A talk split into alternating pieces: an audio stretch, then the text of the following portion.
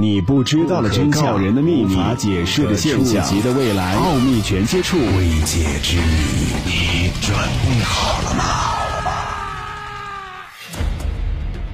欢迎收听《奥秘全接触之未解之谜》，我是肖峰。一九九三年到一九九五年间，上海发生了震惊全市的吸血鬼老太太事件。凡是八零年代出生的很多人。或多或少都听过这个诡异的事件，可能有些人现在想起来还会觉得后怕。一九九五年，上海浦东吸血鬼事件这件事情，据说电视台都做过报道，很多人都曾经在谈论这个事情，并且走在路上都会特别害怕被吸血鬼咬。网上有个网友留言。描述自己的亲身经历，他说：“那年我大概读小学一二年级吧。有一天的傍晚，回家路上，在上海建德路那里，那个时候还是小马路，小马路路灯很少。突然，我看到了一个老太婆拿把大黑伞站在了那里。明明是晴天，没有下雨，可是为什么她会打着伞呢？路过她的时候。”我居然看不清他的脸，于是吓得我一路狂奔，结果跑到思南路回头一看，那个老太婆居然跟上来了。还好有路灯，赶快跑到十字路口，结果一回头又看到了一个老头子也撑着一把伞，于是我加快脚步，赶紧离开，回到了家。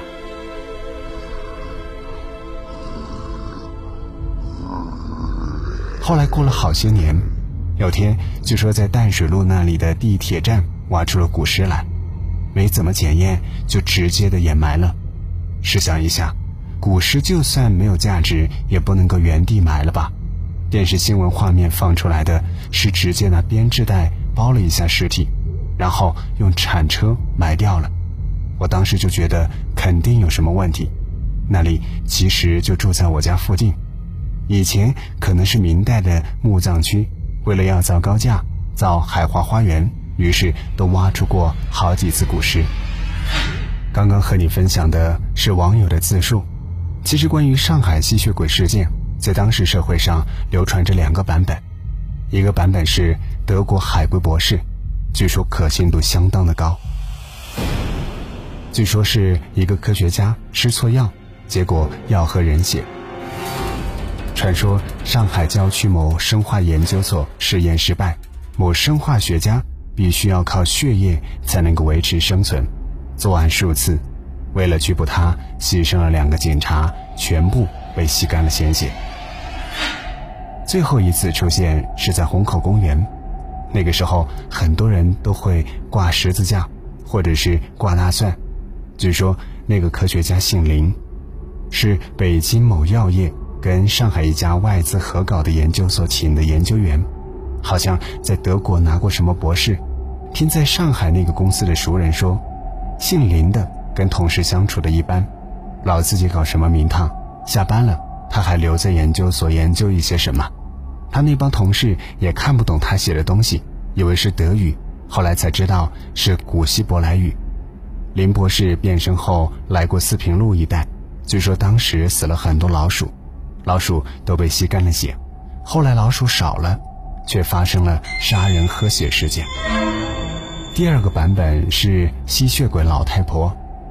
早期在上海各个学校都到处流传了吸血老太婆，传说专门吸穿红色衣服的女孩的鲜血，吓得很多学校班级里的女生都不敢穿红色衣服，连红领巾在做完早操之后都全部的摘下。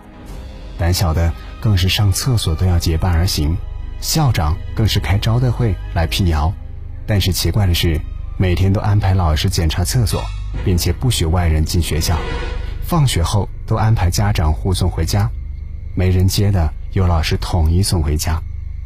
当时据说有天晚上，在某个酒店，一个女孩去上厕所，朋友见她半天都没有出来，去厕所看见了一个老太婆。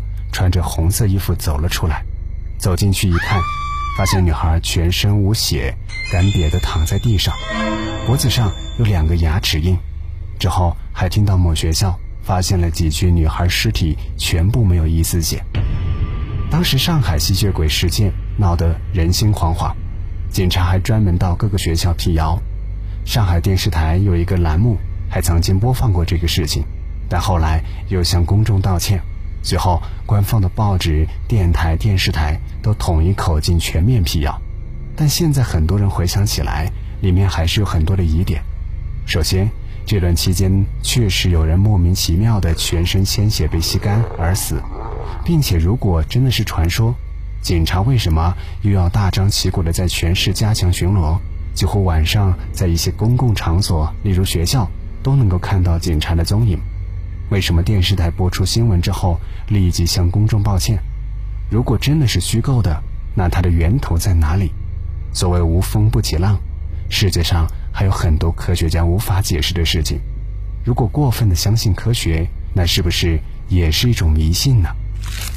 奥秘全接触之未解之谜，今天的节目就和你分享到这里，下期节目我们再会。